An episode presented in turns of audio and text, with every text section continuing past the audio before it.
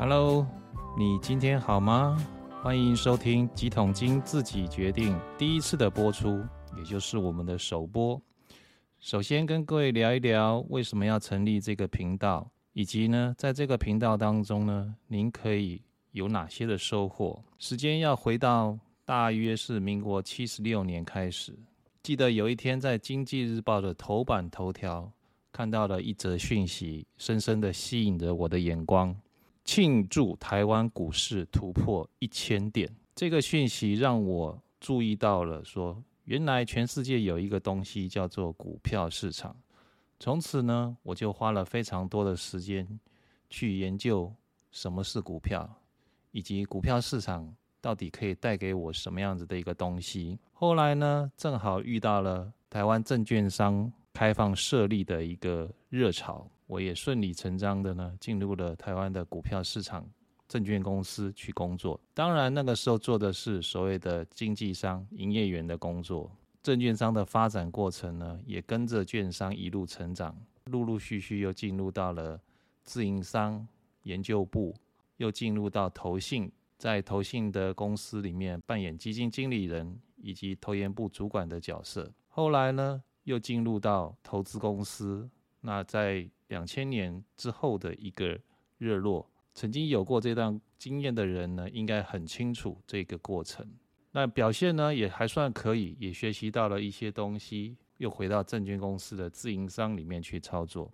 从此呢，就电力一直在自营商担任第一线操盘的工作。时间历历呢有非常长的时间之后呢，又进入到银行的财务部，接触到了更多的投资商品，包含了外汇、期货以及债券的一个操作，一直到现在呢，大约有三十几年的一个经验。在这个过程中呢，我不断的看到了历史虽然不会简单的重复，但是呢，每一次都会有同样的情形，也就是散户呢。最弱势的族群呢，往往都是追高杀低的那一群。这一群人呢，不断的改变，但是这样的事情呢，也从来没有被改变过。希望透过这个节目，把我过去的经验分享给大家。没有艰深的理论，也尽量避免难懂的专业名词。希望呢，每一个散户的朋友呢，都听得懂，也愿意去用。因为我认为最简单、最好用的方法呢。才是你会去用的方法，而你愿意去用的方法呢，才是对你有帮助的一个方法。否则，你学了非常多的，不管是技术分析，或者是其他的总体经济学，但是如果你不去用它，学了又有什么用呢？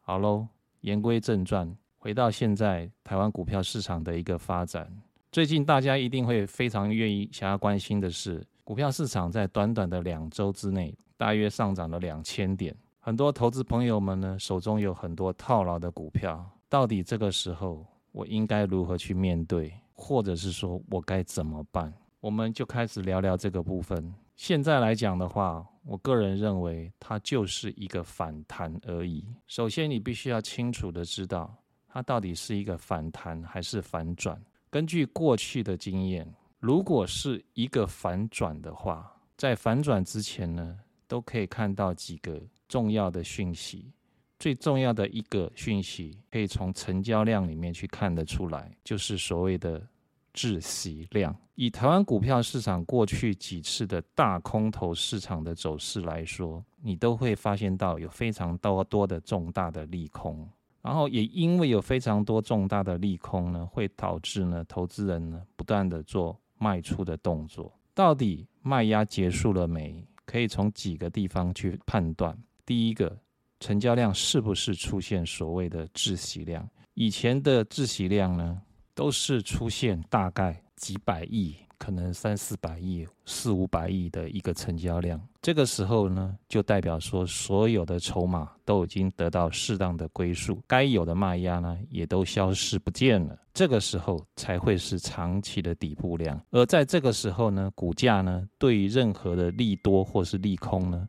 几乎都是都不反应，也就是不涨不跌。可是我们来看一看现在的一个状况，各位还记得今年的最高点是在今年的一月份出现，当时的成交量呢一路下跌了之后，我们发现到四千多亿，后来呢三千多亿、两千多亿，一直到大概两个礼拜多前出现一千多亿的成交量。所以以这样子的一个状况看起来来讲哈，它并没有出现长期大空头市场的底部量、窒息量。所以呢，很简单喽。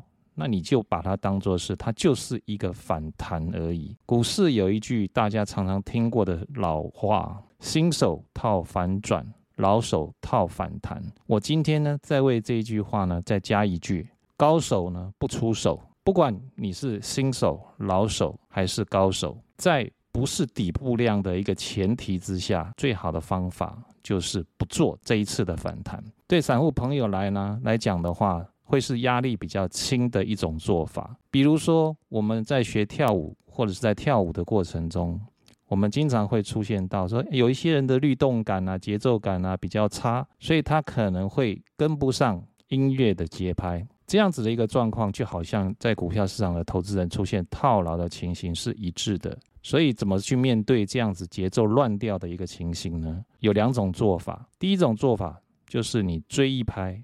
那追一拍呢，你就必须要加快你的脚步。那这个呢，比较适合什么样的人来去做呢？就是所谓的操盘手、专业的投资人，也就是高手。可是呢，一般的散户呢，并不具备这样子的一个专业知识。如果你硬要采取这种方法的话，你可能会面临到错上加错的一个情形出现。所以呢，我都会建议。散户的朋友们呢，你最好的方法是采取慢一拍的方式去面对行情。什么叫做慢一拍的方式呢？也就是说，你在反弹的过程中呢，你就不做。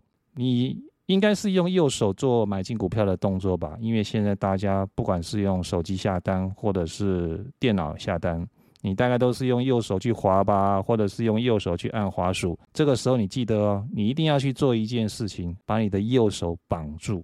不要做任何买进的动作，请记得，在反弹过程中，你就是只做一件事，叫做卖股票。我再讲一遍，卖股票。我再讲一遍，卖股票，因为很重要，所以我讲了三遍哦。怎么卖？你可能不愿意一天在同一个时间、同一次，你就把全部的股股票卖出，因为你心里面在滴血。怎么卖，对你来讲都很痛苦。没关系，我教你一个很好的方法，记得下面的这几句话：小涨小卖，大涨大卖。你手中的股票，不管什么股票，只要小涨你就跟着卖吧，小卖只要大涨你就跟着卖吧，大卖。最后你会问我一句话：那有一些股票如果连涨都不涨呢？好，讲到一个很关键的地方。如果你手中的股票连涨都不涨，那么不用怀疑，它就是最弱势的股票，它连弹都不弹，代表说，一旦开始指数进入到另外一波下跌的时候，你手中的弱势股票可能会跌得更凶。所以，请记得，手中最弱势的股票呢，一定要在它跌破二十日均线，也就是大家所谓的月线跌破的时候，立刻不犹豫停损卖出。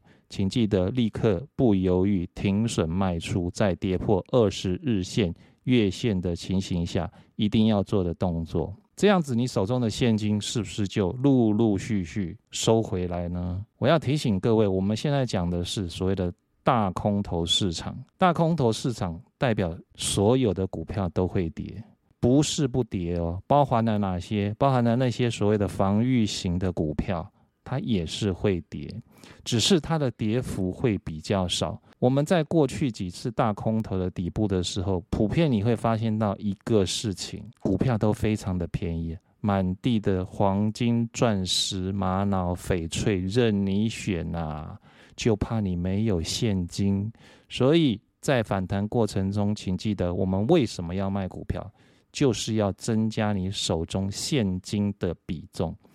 如果你看一看你自己的银行存折跟集保存折，请问一下，问问自己哪一个比较多？股票多吗？请把握反弹的机会，好好的卖股票。股票少吗？现金多吗？很好，恭喜你，这就是你必须要做的事情。现在我们再从另外一个角度来探讨一下，因为我们知道呢，大部分的人呢都会受最近的印象。影响你的决策是最深的。所以呢，这一次的下跌之后，还有非常多的投资人呢，把它当做是好像二零二零年的一个下跌，或者是当做二零一五年的一个下跌。下跌了之后呢，他认为说会立刻恢复上涨的涨势，而且呢会越涨越高。也因为有这样子一个最新的、最近的一个想法在自己的脑海中一直浮现的，会让你在这个时候。也都认为说它可能还会再涨上去，这是一个很严重的错误的想法。为什么我会这样说？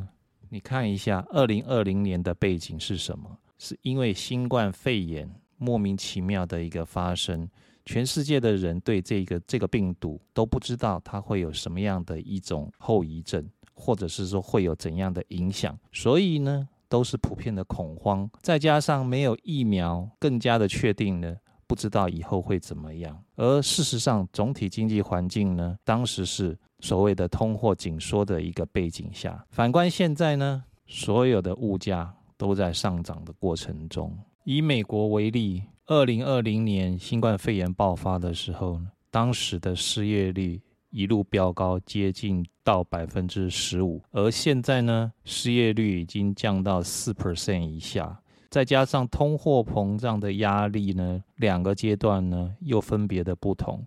当时并没有通货膨胀的压力，可是现在呢，通货膨胀的压力呢非常的高。所以在这两个不同的背景之下，怎么可以期待说美国联准会停止升息之后能够立刻的降息？这种可能性几乎微乎其微。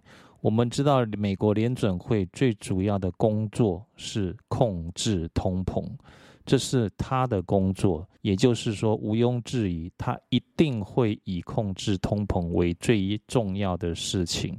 所以在通膨的数字没有被彻底的压制下来之前呢，美国联准会绝对不会松手。换句话讲，美元的利率极有可能会维持高档一段非常长的时间，而这样的一个环境之下呢，极有可能会对其他非美国的国家造成非常大的严重的杀伤力。所以呢，金融风暴的发生呢，就不是不可能的事情。各位试想，如果真的又有金融风暴发生的时候，请问股市又会如何反应呢？再进一步来讲。很多人又会问说：“那我股票卖掉了之后，我这么多现金，我到底可以做什么？”那我跟各位一个建议，你就放现金吧。如果你还担心通货膨胀的话，那有另外一个选择，买一些美元。根据过去的经验呢，股市下跌的时候呢，大部分的资金，国际的这些法人呢、机构投资者呢，都会把他的资金抽离回到美国去，也就是呢。以美元的方式去持有，所以呢，美元的一个到时候美元又会出现升值的状况。目前看起来呢，这种可能性呢还是非常的高。最近的美元呢，随着这个股票市场的一个上涨呢，也出现比较弱势的时候。如果你去看美元对台币的一个走势图的话，你先去把月线看一下，你就会发现到一件事情，它好像在走一个大多头市场。那这又是另外一个可以值得探讨的地方。那以目前来看的话，股价走大多头市场，任何的一个拉回修正呢，都是一个很好的一个买点。这个状况呢，这样子的一个走势图，是不是又呼应到过去几年加权股价指数走势，呈现一个大多头上涨，然后任何拉回都是买点的一个同样的对比呢？我们一定要去懂得保护我们的台币的资产。对于生活在台湾的人来讲的话，因为你吃喝穿住都在台湾这个地方，所以台币的贬值直接会让你产生这个资产缩水的情形。所以买美元对台湾人来讲呢是很重要的一件事情。那我们都知道，很多朋友呢喜欢去买日元哈，因为都喜欢去日本玩嘛。可是事实上，对台湾人来讲的话，买日元并不是很重要的一件事情，虽然这件事情是你最喜欢做的事情。事实上呢，日元的走势呢，跟台币呢大致上是会相同的。换句话讲说，日元贬值，台币也有可能就贬值；台币是不是也会贬值的背景之下呢？那你去买了另外一个也会跟着贬值的情币别，请问一下，这样子你会赚到什么？几乎不会有任何的赚头哈。所以反而是我们台湾的所有的朋友们呢，都必须要去学习的，就是美元的一个操作。各位回头去想，今年一月份的时候的状况，当时股市一万八千多点，台币呢对美元的汇率二十七块六、二十七块七。现在呢，台币剩三十二块多，呃，三十一块多，最近又回涨到三十一块多。美元的操作呢，对台湾的朋友来讲非常的重要，其实也非常的简单，因为你对于美元只有两件事情需要考虑：买或者是卖，你等于是二选一嘛。那以其实以过去几十年台币的一个走势，台湾的朋友都很非常的清楚，大致上的时间其实台币是在二十九到三十三块之间波动，所以呢，你没有选股的问题，那也不会出现地雷股的状况。所以，当台币的汇率好一点的时候呢，你又觉得台股呢会有下跌的风险，很简单，这时候你就是去买一些美元。等到呢真的如你所说，股市下跌，台币也贬值了，那这个时候呢就做反向的获利了结的动作，包含把美元换回台币。那换回台币之后呢，台股下跌，那你是不是又可以把这笔钱又再度的投入台湾股票市场？那从此不断呢来回的一直不断的这样的一个操作。那势必呢会对你台币的资产呢产生一个非常大的一个避险的帮助。我们都知道呢，英国的经济学人呢把日本的这些做汇率操作的人称之为渡边太太哈。那台湾呢最大的姓是哪两个姓？一个姓陈，一个姓林。